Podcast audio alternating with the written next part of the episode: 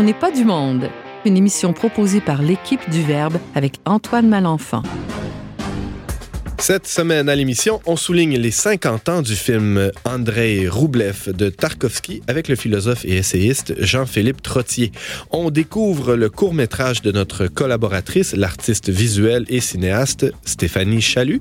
Et finalement, on découvre quelques nouveautés littéraires avec l'éditeur adjoint chez Novalis Bayard Canada, Simon Maltais. Bref, on n'est pas du monde.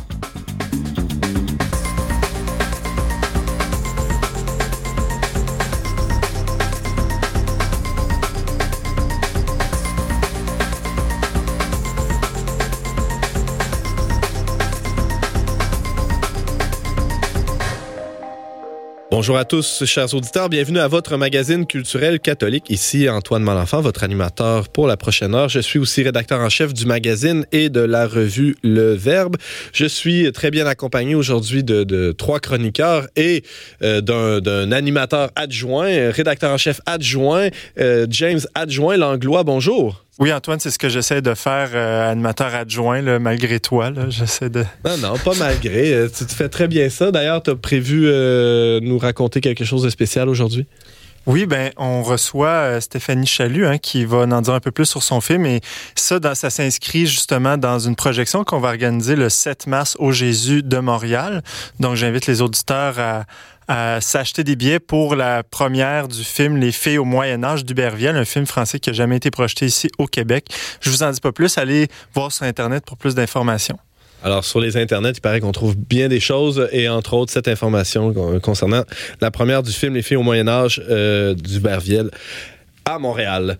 On a donc, vous venez de l'entendre de la voix de James Langlois, on a à l'émission Stéphanie Chalut. Bonjour. Allô? En un mot, de quoi tu nous parles aujourd'hui? Euh, ben enfin, là, je vais vous parler de mon court-métrage. Après un an et demi de... T'as annoncé ça quelques fois ici à On n'est pas du monde. Ouais. Mon court-métrage s'en vient. Je travaille sur mon court-métrage. Et là, quand même pas à ce point-là. Oh, non, j'exagère, j'exagère. du financement. Ouais, ouais c'est ça. Et là, c'est terminé, ouais. c'est fait. Ouais.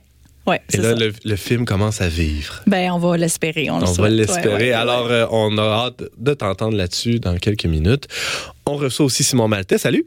Salut. Qui est en train de devenir un abonné d'On n'est pas du monde et on est très heureux de ça. Tu nous parles de quoi aujourd'hui, Simon?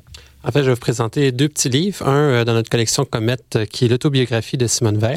Euh, euh, collection Comète, c'est euh, pour le détergent, la salle de bain. Exactement. Avec... Okay, non, non, c'est des. Euh, J'en parlerai plus plus tard, mais dans le fond, c'est des œuvres un peu méconnues d'auteurs spirituels mondiaux très connus. Je rigole, mais c'est une très belle collection avec de, de, très grands auteurs qu'on qu y retrouve. Et aussi, parlant de grands auteurs. merci, merci, merci, merci, merci. Bienvenue à l'émission. Salut. Ça Oui, oui, très bien, toi. Quelle belle transition, ah, ça va très non, bien. mais là, c'est rare que je te lance des fleurs quand même. Euh, non, en général, c'est plutôt des gifles que je reçois de façon fort chrétienne, n'est-ce pas? Et je gagne mon, mon, je fais mon purgatoire ici avec toi. Oui, moi, je travaille très fort à ta sanctification. Euh, tu réussis drôlement bien. Oui. Alors, de quoi tu nous parles aujourd'hui en 30 secondes? D'un film André Roublioff qui est passé à Cannes en 69, qui avait reçu le Grand Prix de la critique internationale. C'est l'histoire du peintre d'icône André Roublioff, qui a vécu de 1370 à 1430 à peu près dans une Russie extrêmement tourmentée. N'en dis pas plus, euh, nous allons t'écouter attentivement dans quelques instants.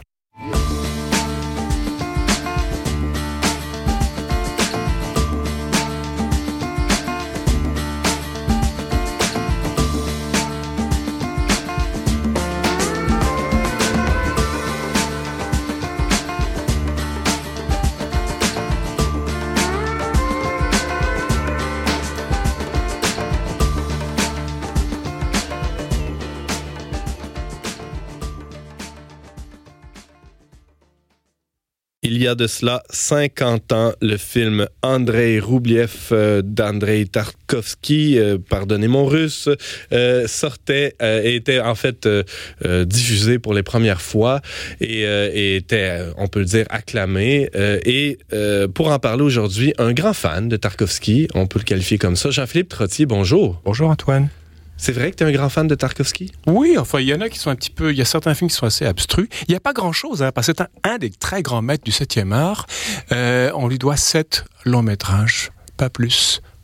Euh, qu'il faisait, il faisait la Dolce Vita entre, entre ses films? Bah, il a vécu en exil à, autour des années 80 parce qu'en Russie soviétique, ses films passaient mal parce qu'on parle de Dieu, du mal, de, du beau, de l'art, du rapport entre les artistes et les autorités, etc. C'était loin des intérêts du parti. Le premier film a été très bien. Euh, je peux juste un petit survol. Le cinéma soviétique est orphelin de deux grands cinéastes. Sergei Eisenstein meurt en 48 Eisenstein, c'est le cuirassé Potiomkin, c'est Octobre, c'est Ivan Nevsky, c'est Ivan Terrible. Il meurt en 48. Il y a Alexandre Dovzhenko, qui est ukrainien, qui est l'auteur de plusieurs films aussi soviétiques, aussi pro-ukrainiens surtout. Euh, La Terre, Zvienigora, euh, L'Arsenal, meurt en 56. Il y a encore d'autres cinéastes, mais on attend encore un l'orphelin, enfin le, le, le, le, fils magique ou la fille magique de, de ses grands prédécesseurs. Il y en a pas. Tarkovsky arrive en 62. Il fait l'enfance Divan, qui est un film qui a un succès critique évidemment, euh, mais qui déjà se démarque, il ne fait pas la gloire du, de l'Union soviétique, mm. de l'armée, etc., qui est Andrei Tarkovsky, il est né en 1932, mort en 86 de cancer. Il est mort en France, à Paris. Et hum, il fait des études au lycée de Moscou. Il est en sanatorium pour une tuberculose. Ensuite, il va étudier l'arabe et ensuite la géologie. L'arabe, c'est à Moscou et la géologie en Sibérie. Il va également voyager, je sais pas comment ni pourquoi, en Italie et aux États-Unis. Très tôt, donc, il se met à faire de la, des films. On parle d'avant son exil, évidemment. Tout à fait, tout à fait, oui, oui. Il a fait cinq films en URSS et deux films, ces deux derniers, donc il y en a un en Suède et l'autre en Italie. Euh, Nostalgia, la nostalgie donc en Italie, et Le Sacrifice, à l'invitation de Bergman, Ingmar Bergman, qui l'invite sur chez chez lui en fait à l'île de Fore, au sud de Stockholm, dans la, la, la, la mer Baltique, pour faire Le Sacrifice. Euh, très beau film du reste, qui lui a donné un grand prix, je sais pas trop où. Enfin, il a imprimé mm -hmm. partout. Euh, voilà, donc une œuvre. On parle d'une œuvre empreinte de mysticisme, empreinte de la question du bien et du mal, la question du tourment individuel, du rapport entre le corps et l'esprit, beaucoup sur la religiosité du peuple russe. André Roubliov, on va y arriver dans le détail. C'est un peu un héritier, si tu veux, de, grands romanciers comme euh, Dostoevsky, sans doute Solzhenitsyn aussi. Euh, des, questions métaphysiques fondamentales, mais aucun prêchi-prêcha, et c'est souvent euh, euh, traité de façon c'est pas c'est pas éclatant ce sont des couleurs souvent noires et blancs euh, ou des couleurs il y a, y a de la couleur mais c'est du c'est du vert gris c'est du rouge gris c'est pas tapant, tapageur, oui, euh, James. Oui, c'est une œuvre, euh, certes, mais pas très grand public, assez aride hein, quand même. Oh, pour ces raisons que tu viens Alors, on parle des 50 ans, c'était en 69, il avait reçu un prix à Cannes, mais en 66, c'était déjà sorti, et c'est Brezhnev, qui était secrétaire général du Parti communiste à partir de 64, qui visionne le film, qui le voit, et il est dégoûté parce qu'on parle de Dieu, on parle pas de l'armée rouge. Et donc, le film va subir beaucoup de censure, etc. Euh, le film ne connaîtra le succès. Bon, à Cannes, il aura un succès d'estime. Euh, il se met, ensuite, on va l'oublier, et ce n'est qu'avec la glasnost, la perestroïka, après 85, qui va revenir en Russie, et là va conquérir beaucoup plus de monde, et en Occident également. Il faut dire aussi qu'il y a plusieurs versions du film, selon que la censure est passée par là ou non. La version finale, c'est 3h25, qu'on peut avoir sur YouTube gratuit, euh, sous-titré plus ou moins correctement. Pas beaucoup de dialogue. Non, c'est pas beaucoup de dialogue. On est vraiment... Dans il, y a, il y a un côté bergmanien chez Tarkovsky, il y a un côté pasolinien. Un de ses grands films, c'était le journal d'un curé de campagne, la nouvelle de Bernanos portée à l'écran par Robert Bresson et il avait une admiration pour Bresson et ça bavarde pas non plus et Bresson c'est beaucoup blanc et noir aussi. Euh, donc voilà pour euh, certaines pour généralités. Un, un, survol de, de, la, vie, la vie de Tarkovsky, voilà. Jean-Philippe euh, Trottier. Euh, maintenant, bon, il a, il a fait sept, sept films. Mm -hmm. tu l'évoquais un peu plus tôt.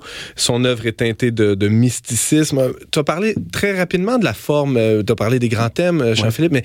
mais bon, la forme, outre les couleurs, à quoi ressemble le cinéma de, de Tarkovsky? On dirait un rêve. C'est le va-et-vient entre le rêve et la réalité. Donc, on, on, quand on essaie de suivre une trame narrative on a de la difficulté, on est dans l'évocation, on est dans le rêve. Alors il y a une scène normale qui se passe dans la rue et soudain autre chose arrive. Ah, il peut arriver un objet bizarre là-dedans. Donc on est dans cette sorte d'évocation un peu vague euh, qui peut déconcerter certains, certains spectateurs qui veulent du spectacle. Il n'y a aucun spectacle là-dedans. C'est une réflexion. C'est quelqu'un qui veut sculpter, à l'inverse de Eisenstein, qui était le roi du montage, comme Abel Gans, par exemple, en France. On fabrique un film à partir d'images, à partir de piétages. Lui, il veut sculpter le temps dans le film lui-même. Donc, on est vraiment comme acteur dans un film. Et on subit le temps, on le sent le temps. Tu évoquais euh, il y a quelques instants à peine la, notion de rêve. Il fait aussi appel beaucoup à l'enfance, aux enfants dans ses films. Énorme. Bah, d'ailleurs, son premier film, L'enfance d'Ivan, c'est l'histoire d'un adolescent de 12 ans qui a subi les affres de la Deuxième Guerre mondiale et qui est extrêmement mûr trop tôt et qui va mourir. Bah, ça, je, donne déjà le punch. Et même chose, André Oublioff, il faut revenir euh, à l'enfance pour avoir la foi. Euh, le Miroir, qui est aussi un film autobiographique où il cite des poèmes de son père, qui est d'ailleurs poète.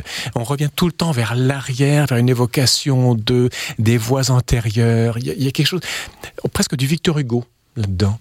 La nostalgie, il y a de même un La nostalgie d'un film. Des Russes qui ont quitté euh, l'Union soviétique, mais qui ont également quitté la Sainte-Russie. Euh, euh, Jean-Philippe Trottier, ben, en fait, arrivons à, ce film, ce grand film qui a été applaudi à Cannes en 69, donc il y a de cela 50 ans. Andrei Roublev, qui est Roublev? Un peintre d'icônes, un peintre itinérant d'icônes, euh, comme il y en avait beaucoup à l'époque, sans doute le plus connu actuellement, surtout pour son icône de la Trinité que tout le monde connaît, mais il y en a d'autres aussi euh, euh, qu'on voit aussi dans le film. Il naît autour de 1360, il meurt en 1430. Il a été quand même attaché au monastère Andronikov à Moscou, tout en étant itinérant. Euh, et il vit dans une Russie déchirée. Il y a l'invasion des Tatars, qui sont d'une cruauté inouïe. Il y a la peste qui sévit partout. Euh, plus tard, cette Russie connaîtra les invasions suédoises, les invasions euh, de l'Europe de l'Ouest. Les Ottomans sont au sud. Bref, c'est un pays tourmenté. C'est juste avant l'arrivée de Ivan III, euh, et avant Ivan IV, où la Russie va finalement se constituer politiquement et va commencer à imposer son hégémonie, qui va culminer avec l'URSS, si vous mhm. voulez. Donc, on a un film qui suit une trame narrative qui commence en 1400 et finit en 1428 à peu près. Il y a un prologue d'abord, il y a huit tableaux qui sont décousus. On, serait en peine de trouver une unité euh, narrative. C'est une unité de thème surtout, et ça finit avec un épilogue avec, cette fois-ci en couleur, avec certaines des grandes icônes de Ivan Roubliov. Donc, on n'a pas à chercher dans ce film-là une, chronologie ou une fidélité historique. Il n'y en a pas, surtout d'autant plus qu'on ne connaît pas grand-chose de sa vie. Évidemment. OK. Euh, donc, il y a plusieurs thèmes qui reviennent. je vais juste isoler deux, trois trucs qui, moi, m'ont beaucoup touché. La rencontre avec Théophane le Grec, qui était un peintre d'icônes antérieur, qui était arrivé dans les valises de Patroki de Grèce et qui peint des icônes en Russie. Et c'est le cynisme de Théophane le Grec qui déteste le peuple russe, qui est stupide, idiot, borné. D'accord? Et euh, artiste, lui dit, mais comment toi peux-tu peindre Dieu ou peux-tu peindre des icônes en étant aussi cynique et méprisant à l'égard du peuple? Suit ensuite une très belle passion du Christ dans la neige qui est bouleversante, ça dure 4-5 minutes. Et il parle de la foi du peuple russe, ce pauvre peuple russe qui subit les affres des Tatars, la famine, la peste, les invasions. C'est ce peuple-là qui est l'agneau mystique et c'est très fort chez les Russes. Le peuple russe se voit comme l'agneau pascal immolé pour les péchés du monde. Mm. Ça, Dostoevsky est là-dedans, Solzhenitsyn est là-dedans, André Roubiov est là-dedans aussi. C'est extrêmement bouleversant et c'est une passion du Christ dans la neige avec une très belle musique en plus. Donc c'est Roubliov, le pur, contre le cynisme de Théophane le Grec. Arrive une autre scène, si vous voulez, si tu veux, euh, la fête. Alors le paganisme russe qui est très fort également dans cette orthodoxie. Alors il y a des hommes et des femmes qui s'ébattent dans la forêt, dans une clairière et dans un fleuve euh, la nuit. Alors ça fait l'amour, etc. Roublev se retrouve là-dedans. Il est attiré par la chair et une marte notamment l'attache à un poteau les deux s'embrassent et plus tard il en aura honte. Et donc c'est son rapport au paganisme et à la sensualité. un autre volet après le cynisme de Théophane le Grec. Est-ce que c'est résolu cette scène ah oui, parce qu'elle va être pourchassée et elle va passer à côté de son canot sur la rivière et lui va détourner le regard parce qu'il avait honte. Hmm. Euh, Donc c'est la mauvaise sexualité qui est bah, c'est la, méchante, la méchante sexualité. C'est ça, la méchante sexualité, le, danger, etc. Euh, donc, bah, à nos oreilles aujourd'hui, ça passerait plutôt mal. Mhm. Euh, troisièmement, le sac, c'est-à-dire qu'à Vladimir, qui est une des grandes villes au nord-est de Moscou, il y a une très belle église. Les Tatars arrivent. Il y a le peuple de la ville qui s'est réfugié dans l'église. Ils ont fermé les portes et les Tatars investissent l'église. Et c'est encore une fois, on est dans, dans le cœur de l'orthodoxie russe. Tous les gens chantent des hymnes orthodoxes pendant que les Tatars les agressent. On a vraiment, c'est comme le Salve Regina qui clôt mmh. le dialogue des Caramélites de Poulenc. On est dans l'horreur totale, viol, massacre, etc., alors qu'ils chantent sous ces icônes. C'est vraiment splendide. C'est la prière du martyr. Oui, ah, en acte. Alors là, ben, celui-là, lui doit tuer, Roublev va tuer un Tatar qui veut violer une idiote, une sourde muette idiote, et il a tué un homme. Et donc, il fait vœu de silence parce que lui, le pur, ne peut plus faire face au cynisme, à la sensualité, au mal dans le monde. Et il dit, ben, moi, je ne peux pas, comme artiste, faire ça. Je me terre dans mon silence. Il retourne dans son monastère d'Andronikov et il va passer dix années jusqu'à temps que, au sortir d'une balade, évidemment, la région est ravagée par la peste, il y a le fils d'un fondeur, un maître fondeur de cloches. Ben, le le père est mort et ben on veut faire une cloche et lui ben invente une histoire. Oui, moi je sais, mon père m'a transmis une histoire et en fait, il n'a rien transmis du tout. Et donc on lui dit ben, on t'offre le contrat et si tu le rates, tu seras décapité avec tes copains. Et si tu réussis, ben, tant mieux pour toi. Et donc, il, y va au pifomètre complètement, et la cloche est un succès. Le fils s'effondre, Roublioff est témoin de ça, et dit Ah, le miracle est possible. Mm. On peut dépasser le cynisme, on peut dépasser la sensualité, on peut dépasser le mal, et il se remet à peindre, et le film finit comme une, apothéose. On, regarde toutes ces, splendides icônes. Jean-Philippe Trottier, euh, tu nous parles d'André Roublioff, d'André Tarkovsky, de André. Euh, pourquoi, pourquoi devrait-on revoir ce film aujourd'hui, 50 ans plus tard? Parce que c'est quelqu'un qui, lui, n'avait aucun intérêt à faire un film religieux. On est en Russie soviétique, il a subi la censure, et pas plus qu'un peu. Donc il a fait en toute liberté. Et il n'y a pas de prêchi-prêcha du tout. C'est un artiste qui, et la religion par l'art est souvent plus euh, agréable à consommer ou à voir qu'une religion tout simplement par ses rituels. Euh, donc c'est une réflexion complète sur l'art, le beau, le mal, la souffrance, la brutalité, le cynisme, la petitesse de la vie et la pureté, humaine. la tragédie humaine, contre laquelle seule la pureté peut. Simone Veil disait que la pureté était la capacité de, contempler la souillure. C'est tout à fait ça. Hmm. C'est ce qu'on retrouve dans, dans l'œuvre de Tarkovsky, André Roublioff. Euh, merci Jean-Philippe Trottier de nous l'avoir euh, présenté. Et euh, on peut t'entendre régulièrement à Radio VM. Tu es chef d'antenne et animateur de questions d'actualité. Tu publies aussi de temps à autre dans la revue Le Verbe à notre plus grand bonheur. Merci d'avoir été avec nous. Merci Antoine.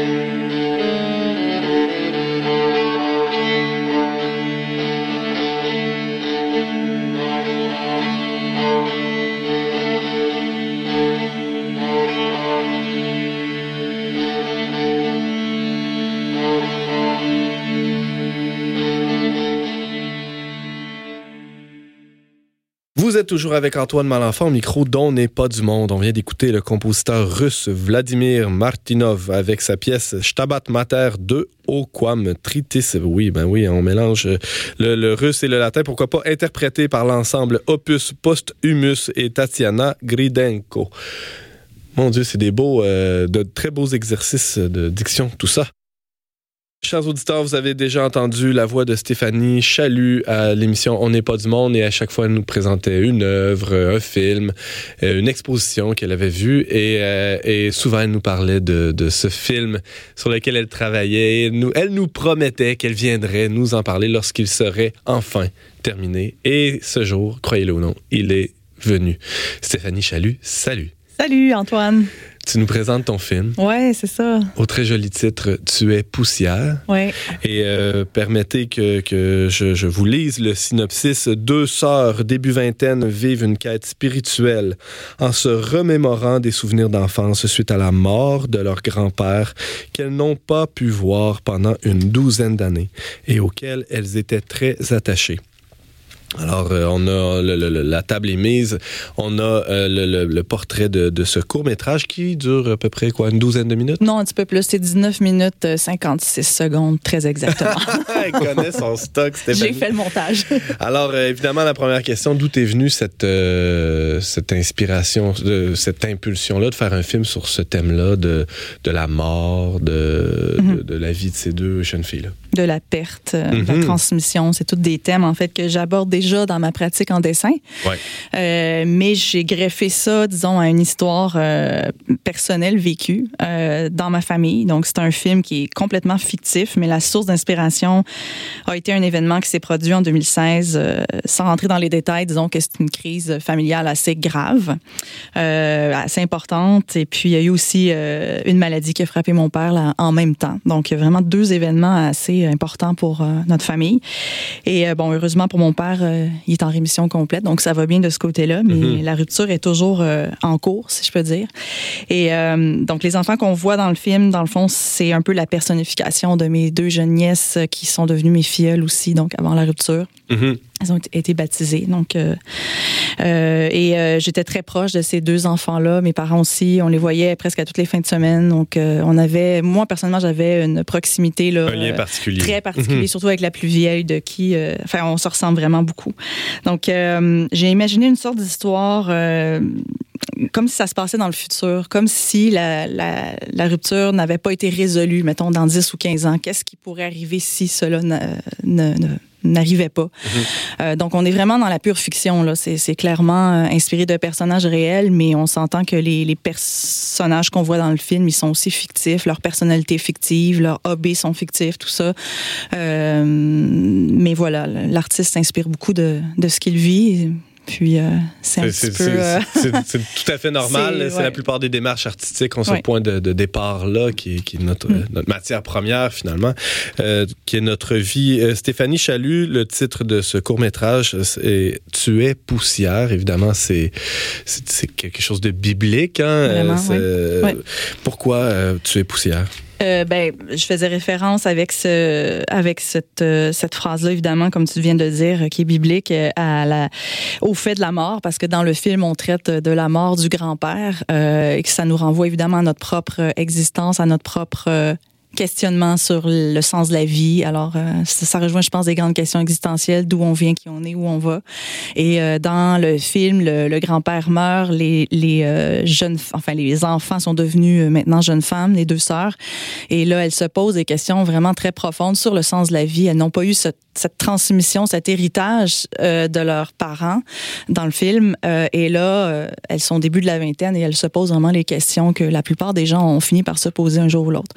Donc, donc, euh, c'est un film beaucoup sur la transmission également. Sur, euh, Plus encore peut-être que sur la perte, sur, sur le deuil, sur le C'est tout ça en même temps. je pense, euh, la mort, me, moi, me tenaille, me, disons, me, me questionne depuis que j'ai à peu près 17-18 ans. Là. Je suis assez préoccupée. Ben, je sais pas pourquoi, mais ça, déjà, quand je faisais mes vidéos d'art dans mes cours en art visuel au bac, j'abordais déjà la question de la mort. fait que je pense que c'est quelque chose de récurrent. Puis on dirait que le, la vie a fait en sorte que euh, il est arrivé cet, cet événement familial là et je mhm. dirais que mon film n'aurait pas pu jamais voir le jour s'il n'y avait pas eu ça. Donc cet événement euh, où rappelons-le où ton père a tutoyé la mort presque oui. puis de la rupture et tout. Il faut tirer du bon des fois de ce qui nous arrive de, de moins bon. Toi c'est à travers la création de ce, court métrage là tu, donc tu as travaillé ça s'est échelonné sur plusieurs années. On y reviendra le, travail sur ce plusieurs mois en fait. plusieurs mois plutôt euh, il y, a des, euh, il y a des scènes qui sont euh, très éloquentes sur le, la question, sur le thème de la transmission. Euh, Parle-nous d'une des scènes les plus importantes pour toi euh, sur, ce qu'est la transmission dans, ton court-métrage Tu es poussière, Stéphanie. Ben moi, j'aime beaucoup, personnellement, je ne sais pas si c'est la partie où on parle plus de transmission dans le film, mais je suis personnellement, dans ma sensibilité, plus touchée par la première partie du film, même si la deuxième est un peu plus, euh, disons, en guillemets, terre-à-terre, explicative. On, les, les filles font une démarche vers un curé de campagne, si je peux dire. Euh, donc là, il y a vraiment des, des réponses qu'elles vont chercher. Puis je pense que c'était nécessaire à mettre dans le film parce qu'elles se posent des questions, elles ont besoin de comprendre tout ça.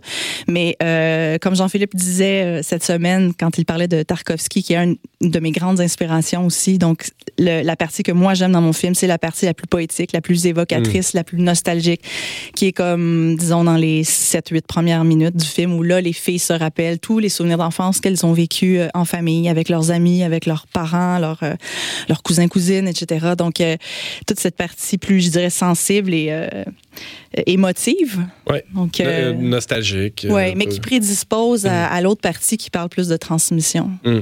James Langlois. oui, tu as fait un film avant celui-là, un autre court-métrage qui s'appelle L'Offrande. Mm-hmm. D'ailleurs, ça me faisait penser à la première partie de Tuer poussière. Il y avait, on dirait, une continuité avec ton premier film, n'est-ce pas? Tout à fait. Oui, oui, ça, c'est absolument évident. D'ailleurs, ce film-là a été tourné avec mes vraies nièces dans l'offrande que ah j'ai jamais vraiment montré. Là. Euh, c'est un film plus, je dirais, euh, j'ai eu moins de ressources professionnelles, donc je l'ai présenté en contexte d'exposition euh, il y a quoi, en 2015, un court métrage de 7-8 minutes qui effectivement parle de cette transmission par le symbole d'un, d'un, paquet de branches, un petit, ouais. un ballot de foin, ou en tout cas, c'est, ça. Donc les filles se transmettent ça, donc c'est très, disons, imagé, là, c'est, mm-hmm. comme symbolique. Et là, on est plus dans, je dirais, dans quelque chose de plus développé avec Tu es poussière, puis dans la fiction. Euh, mais oui, effectivement, merci de, de faire un lien là parce que c'est je suis en continuité, je pense, euh, cohérente. tu évoquais euh, un peu plus tôt les, les, euh, les, souvenirs des deux jeunes filles, hein, leur enfance. Il y a de très beaux paysages ruraux. où est-ce que tu as tourné ça? À plusieurs endroits, mais disons la partie d'été, parce que comme tu évoquais au début de l'entrevue, ça s'est passé sur plusieurs mois. On a tourné sur, je dirais, un an et quelques mois, grosso modo. Donc, une partie en été, une partie en automne, une partie en hiver. Et la partie d'été a été, disons, la plus complexe. La première, on a tourné à Saint-Barthélemy principalement, euh, à Saint-Charles-sur-Richelieu aussi, euh, à Brossard, sur la rive sud de Montréal. Ça paraît pas dans la le Brossard, la pittoresque. la pittoresque, c'est ça. Euh, mais disons que les, les, belles, les beaux plans, je pense, auxquels tu fais référence dans le Vallon, ça, c'est à Saint-Barthélemy, dans la Naudière. Je pense qu'on parle de la même chose. Ouais, c'est ça. Et ça, c'est mon directeur photo qui, en repérage, parce qu'avant de tourner un film, il y a toute une série d'étapes à faire en mhm. pré-production et on a repéré, mais lui, il a un chalet là-bas. Puis il m'a dit, euh, viens voir, euh, je pense qu'on on va, on va trouver le vallon que tu cherches. Ben, puisque nous y sommes, euh, tiens, vas-y dans la, les étapes de production, puis après on reviendra au, thème que tu abordes, au sujet. Oui, ben, c'est complexe. Par où on commence quand on veut faire un commence? Ben, j'ai eu, la chance de travailler sur des plateaux de tournage quand, dans ma jeune vingtaine, parce que j'ai un cousin qui est cinéaste, qui est Benoît Pilon, qui est dans le milieu assez connu. Fait que lui, il me faisait rentrer sur des plateaux. Donc, j'ai eu quelques expériences qui m'ont vraiment ouvert la porte à, à comprendre toutes les étapes sans avoir étudié en cinéma. J'ai étudié en visuel, mais c'est clair que il y a des liens entre les mhm. deux domaines. Donc, ça, ça m'a aidé. Puis, euh, dans le fond, on commence par écrire un scénario. c'est la première étape. Ensuite de ça, il faut découper le scénario. Donc, faut, on fait un découpage de, de, de, toutes les scènes, de toutes les, les parties du film. Et là, on sort nos crayons de couleur. C'est vraiment une question de... Ça devient un sapin de Noël. La feuille se, se, remplit de couleurs parce que le bleu veut dire tel endroit, le rouge veut dire telle autre affaire.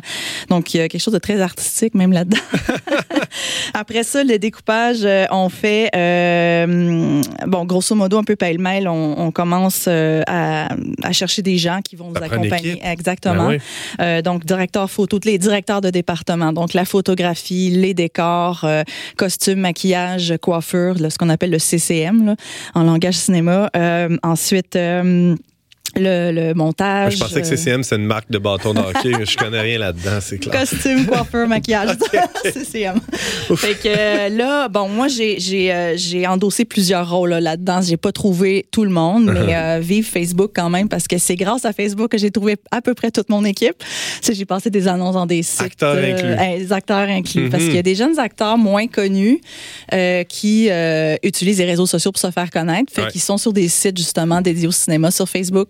Fait que j'ai eu plein de, de, réponses et c'est comme ça que j'ai euh, casté, excusez-moi l'anglicisme. Et qui sont prêts à s'impliquer dans une aventure aussi précaire et incertaine que, que la, réalisation d'un court-métrage euh, de cinéma d'auteur, c'est ça? Oui, ben, souvent quand tu es jeune, tu acceptes plus de, de, de, te casser la gueule, excusez-moi l'expression, puis tu acceptes d'être travailler bénévolement pour te faire connaître. Donc, j'ai, moi, ce film-là, c'est vraiment une pure grâce. Là. J'ai, j'ai payé personne. Tout le monde a travaillé bénévolement et c'est vraiment, je pense, le résultat euh, assez professionnel euh, hmm. malgré que j'ai eu l'inspiration en 2016, ça a trotté dans ma tête, mais j'avais un contrat à temps plein, donc là, je pouvais pas me mettre à l'écriture. Puis quand est venue la fin du contrat, j'ai travaillé, je me suis mis à ça. En l'espace de deux mois, deux, trois mois, tout était fait. La première partie du film était déjà euh, euh, faite, si je peux dire.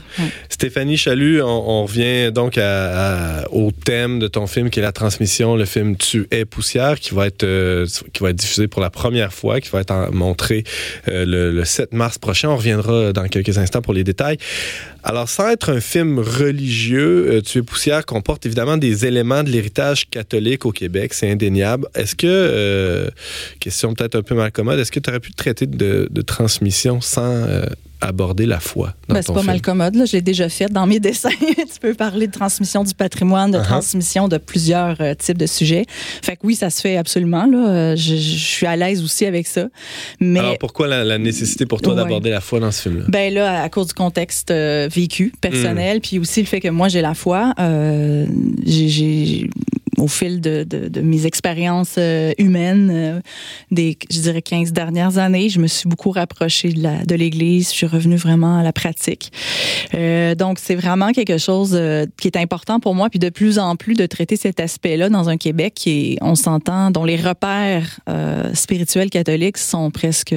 Enfin, il y en a encore, mais presque inexistant là, de plus en plus, en plus de tous les autres repères qu'on a tendance aussi à, perdre de vue, mm-hmm. euh, culture, langue, euh, protection de, notre culture finalement en contexte de, de minorité euh, nord-américaine. Donc, tu sais, tout ça, c'est vraiment des préoccupations. Donc, je pense que c'est assez... je suis assez cohérente dans la mesure où tout ça, pour moi, ça, ça peut s'imbriquer. Mais effectivement, on peut faire un film sans parler de... On peut, on peut parler de transmission sans parler de foi mais moi, pour moi, ça devient de plus en plus important. Et ça devient important, euh, c'est ça au point où c'est un, élément important, euh, essentiel même de, tuer poussière. À part euh, Bernard Raymond au Québec, il y a très peu d'auteurs de, cinéma qui abordent le thème de la foi et de la transmission aussi, hein, plus largement. Est-ce qu'il n'y a pas quelque chose d'une sorte de suicide artistique dans le fait dans, notre contexte actuel, de travailler avec cette matière-là? Euh, ben, en tout cas, pour Bernard, je pense pas. Là. Je pense que lui, sa carrière va assez bien. Puis euh, pour l'avoir rencontré à deux reprises, il me confiait que euh, il, se sent, il a carrément utilisé les mots grâce et bénédiction là, dans le mm. sens qu'il se sent euh, euh, béni d'obtenir de, des subventions puis du financement pour faire ses projets. moi, je pense que c'est un peu tôt encore pour le dire. C'est comme un peu mon premier court métrage avec des ressources professionnelles. Donc, on va voir la réaction, la réponse du milieu. Est-ce que les gens vont réagir? Euh, de quelle manière. Donc, c'est sûr qu'il y a des risques.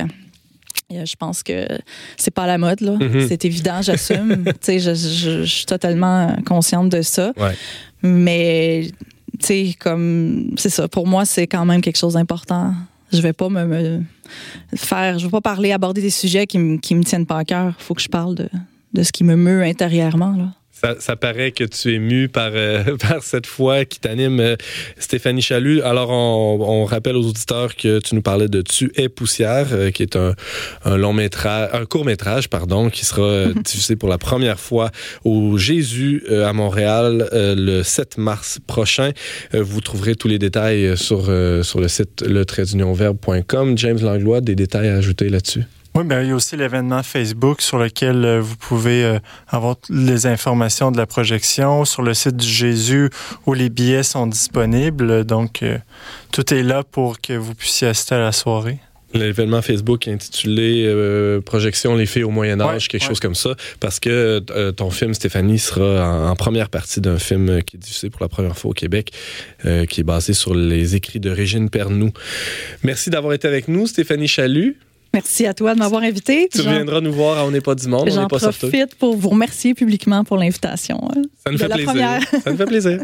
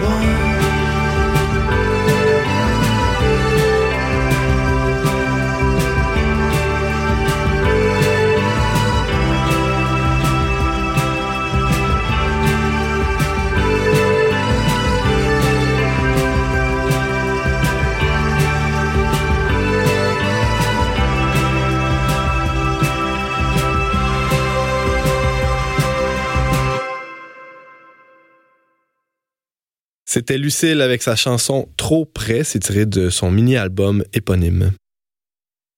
On le reçoit de plus en plus souvent à l'émission On n'est pas du monde, euh, éditeur adjoint chez Novalis Bayard Canada. Simon Maltais nous parle de, des nouvelles sorties littéraires euh, chez eux. Bonjour Simon. Bonjour Antoine. Alors, euh, selon, selon la, la tradition, on peut quasiment appeler ça comme ça, tu nous présentes deux bouquins aujourd'hui. Oui, tout à fait. Donc, euh, comme mentionné plus tôt, je parlais euh, de l'autobiographie euh, spirituelle de Simone Weil, mais je vais commencer d'abord par un essai qui s'appelle La force des armées de la paix d'Andrea Ricciardi, donc qui est paru aux éditions du Cerf l'automne dernier. OK. Et donc, commençons d'emblée. La force des armées de la paix, c'est une sorte d'oxymore, hein, ce, ce titre-là, contradiction, paradoxe, je ne sais trop.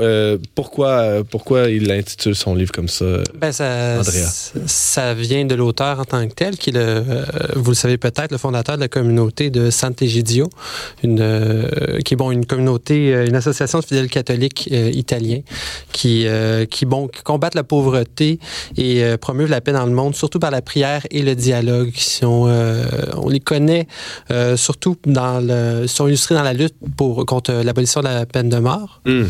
Et ils ils ont aussi participé à, des à l'organisation de, de, rencontres interreligieuses, notamment euh, pas les fameuses rencontres d'assises de 1986, mais euh, des suites. En fait, depuis 1986, ils en font euh, toutes les années. Et euh, aussi dans la médiation euh, politique, notamment en Algérie et au Kosovo, lors des conflits, des conflits qu'il y a eu à la fin du 20e siècle. Où il y a eu des tensions interreligieuses assez fortes. Exactement. Et donc, cet organisme-là, cette communauté-là, communauté de santé et Gidio euh, été, euh, dont, fait partie l'auteur Andrea Ricciardi. Euh, c'est une, une communauté qui s'implique pas, seulement en Algérie ou au Kosovo, mais aussi ailleurs. On y reviendra. Donc, l'auteur, de quoi il parle dans, dans ce livre-là, La force désarmée de la paix? En fait, euh, il fait d'abord un constat assez désolant euh, du rapport des pays occidentaux à la guerre. C'est-à-dire que les pays occidentaux ont un rapport très ambigu où est-ce qu'on tolère la guerre lorsqu'elle est en dehors de nos frontières. Euh, même d'une certaine façon, on l'encourage quand ça, ça, ça plaît à nos intérêts économiques et géostratégiques en vendant de l'armement, mais euh, on continue de promouvoir une espèce de discours de la paix euh, un peu factice avec les grandes instances euh, multilatérales mm. telles l'ONU. Ou, donc, il, il, dénonce d'abord cette, cette ambiguïté-là, finalement. L'actualité des dernières semaines nous l'a rappelé assez, de manière assez évidente, là, avec toute cette question de la vente d'armement par le Canada. Hein on, se fait les grands chantres de la paix, nous les Canadiens, mais quand vient le temps de, de, sacrifier certains intérêts économiques, oh, là, on est plus frileux. Hein, ça. Exactement. Puis, euh, son, son, constat va plus loin où est-ce qu'il euh, réalise que euh, le, langage de la paix, ou la paix comme, comme idée mobilisatrice, comme, comme émotion fédérante, perd de la vitesse. Hmm. Lui, il dit que le, dernier grand rassemblement pour la paix, c'est en 2003, lors euh, lorsque après une fois les bombardements d'Irak, les bombardements hmm. d'Irak, quand euh, des pays européens ont, euh, comme l'Allemagne ont refusé de s'engager militairement aux côtés des, des États-Unis pour dans une action qu'ils considéraient illégitime, illégitime et, hmm. et, pas appropriée pour la situation. Donc, il veut, il cherche à finalement tenter à, encourager les deux occidentaux à se réengager en faveur de la paix. Il y a eu, c'est ça, c'est un peu ce que tu dis. Il y a eu une, une on a perdu du vocabulaire avec les, avec les années. On, on, sait plus, on ne sait plus parler de paix. Euh, à, la fois euh, euh, au niveau micro, mais évidemment, ce qui l'intéresse, je pense, si j'ai bien compris, c'est au, niveau macro, euh, c'est-à-dire entre les nations, sur la place publique, dans les médias. Il y a de moins en moins ce langage-là de la paix. En fait, dans l'opinion publique, ce qu'on retrouve, l'émotion qui est beaucoup plus présente, c'est la peur, mm. la peur de l'autre. c'est pour ça que de ce, qui fédère les gens actuellement, c'est un retour d'un nationalisme vicieux, c'est le retour des, des frontières, des, des murs. Euh, donc, euh, c'est lui, il dénonce ce qu'il appelle une géopolitique des émotions, hmm. qui est beaucoup euh, encouragée par ce qu'il appelle les démocratures. C'est-à-dire, oh.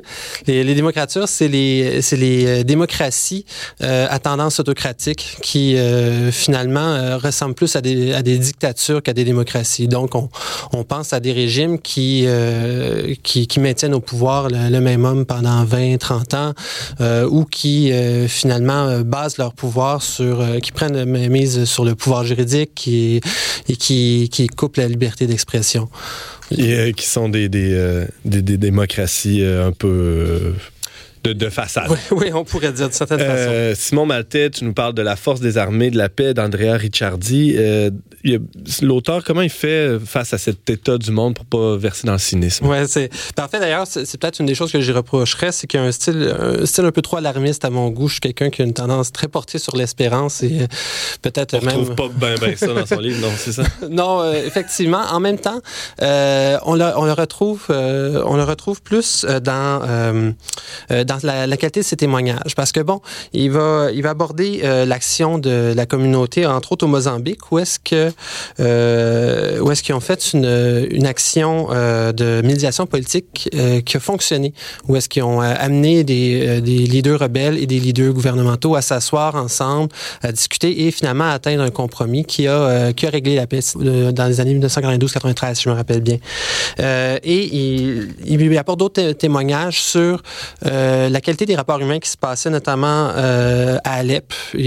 D'ailleurs, il y a eu un constat désolant sur la situation en Syrie, ce qu'on sait qui est euh, la, guerre civile qui a eu, qui a eu lieu, et Alep qui était une ville où est-ce qu'il y avait une cohabitation harmonieuse entre des communautés ethniques et religieuses très différentes et, mm-hmm. qui, était exemplaire finalement a été a fait les frais de de ces comment je pourrais dire de ces intérêts géopolitiques là divergents de la mm. Russie, euh, des, des États-Unis, euh, évidemment de, de l'Iran, d'Israël. Euh, bref, donc il, va beaucoup par l'exemple concret du dialogue et qu'est-ce qu'il peut apporter. La touche d'espérance est dans son expérience de, de ces, en fait, ces, petits succès, mais qui en sont quand même des grands. Là, on s'entend de, de, de, dialogue inter, interreligieux, mais pas que. On est dans l'ordre du témoignage, de montrer que il y a une autre façon de faire. Les conflits ne se règlent pas que par la force armée.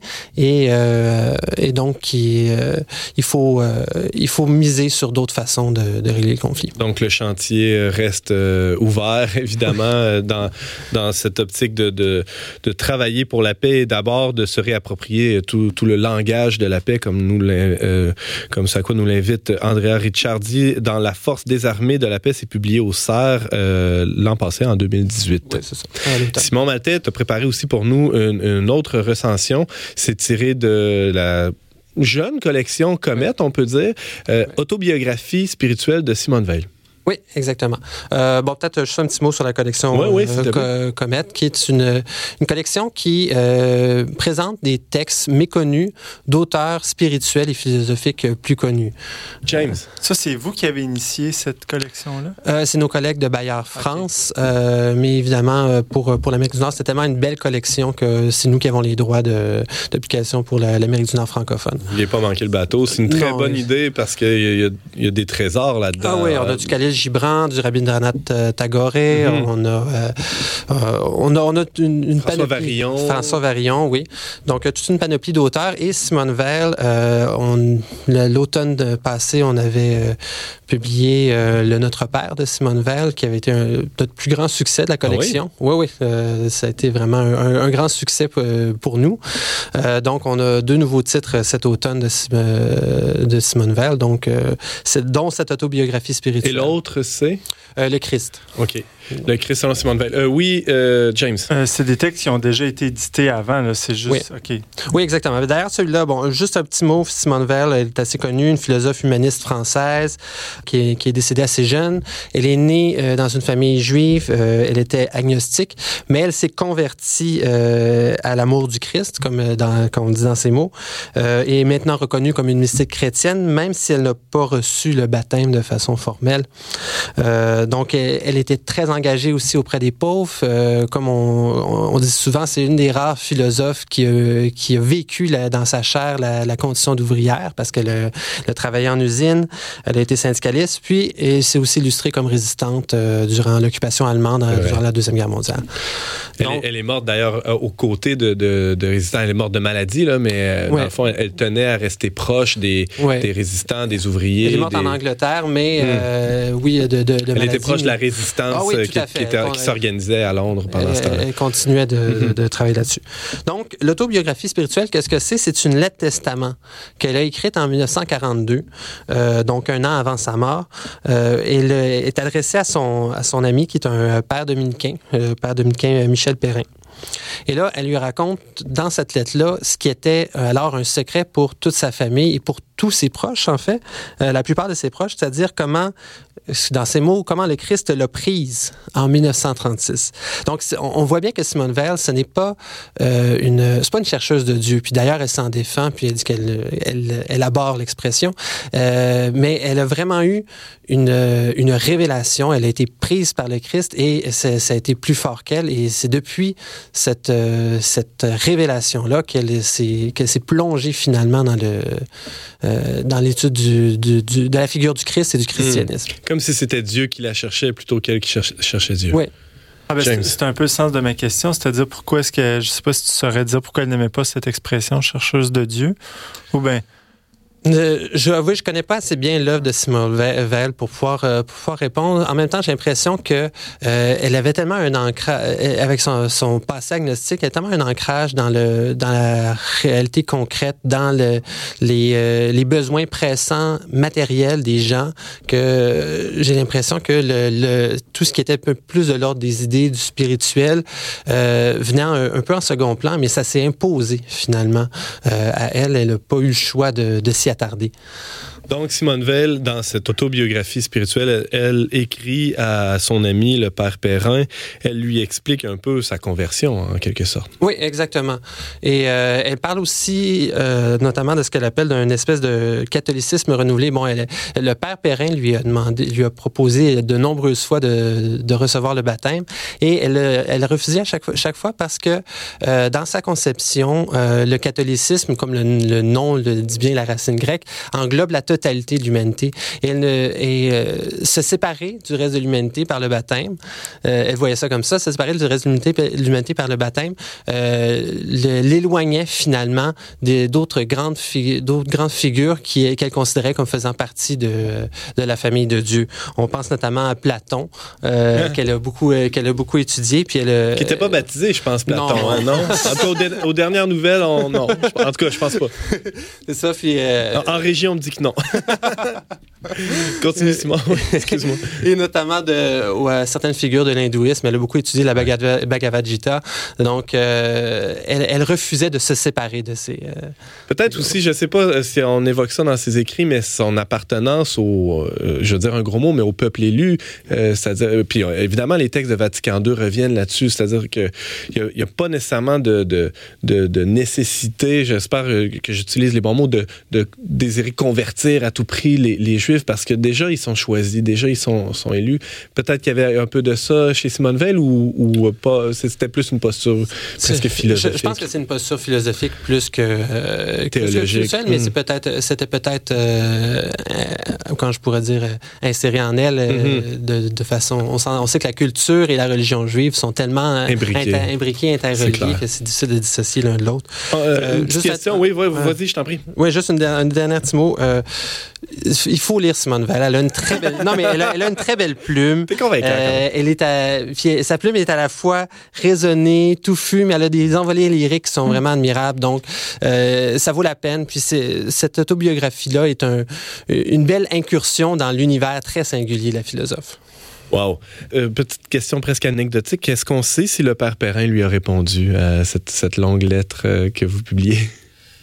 À ma connaissance, non. Il n'a pas contacté Novalis dernièrement pour euh, publier ces trucs, non? Mais euh, parce que sa, lettre, elle, elle, elle, lui a envoyé juste avant de quitter la France pour l'Angleterre, euh, étant donné les, étant donné les, les, événements. Elle était en 42, en, 42, c'est ça. Puis elle est décédée peu de temps après. Mhm. Donc, à ma connaissance, sinon, il ne lui a pas répondu. Alors, euh, Simon Maltais, tu nous euh, présentais deux livres qui sont parus récemment, euh, en fait, qui sont distribués par Novalis Bayer Canada. Le, premier dont tu nous parlais, qui s'intitule La force des armées de la paix, c'est édité au CERF en 2018 par l'auteur Andrea Ricciardi. Et tu viens tout juste de, nous présenter l'autobiographie spirituelle de Simone Veil. C'est dans la collection Comète qui remet à, la lumière des, des textes malheureusement oubliés, mais grâce à vous, qui qui, ont une deuxième vie, une troisième vie. Merci Simon d'avoir été avec nous. Ça fait plaisir.